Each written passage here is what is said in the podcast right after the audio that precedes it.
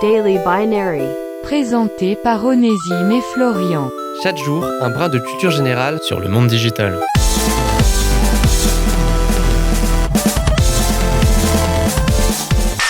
Si je vous dis extension de nom de domaine, qu'est-ce que cela vous évoque? Pour les non-initiés à l'obscur monde de l'informatique, probablement pas grand-chose.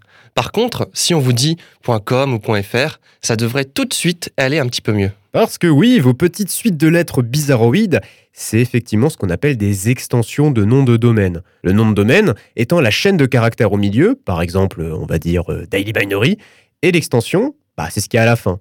D'ailleurs, pour information, le www au début, bah, c'est le préfixe, comme en grammaire. Et des extensions de nom de domaine, il y a deux grandes catégories. Celle qu'on appelle extension nationale, c'est votre .fr par exemple, tout comme il existe des .us pour les États-Unis ou TF pour les terres australes et antarctiques françaises. On les oublie souvent, hein, les pauvres. Et on a les extensions génériques avec votre .com, .net, .info, etc.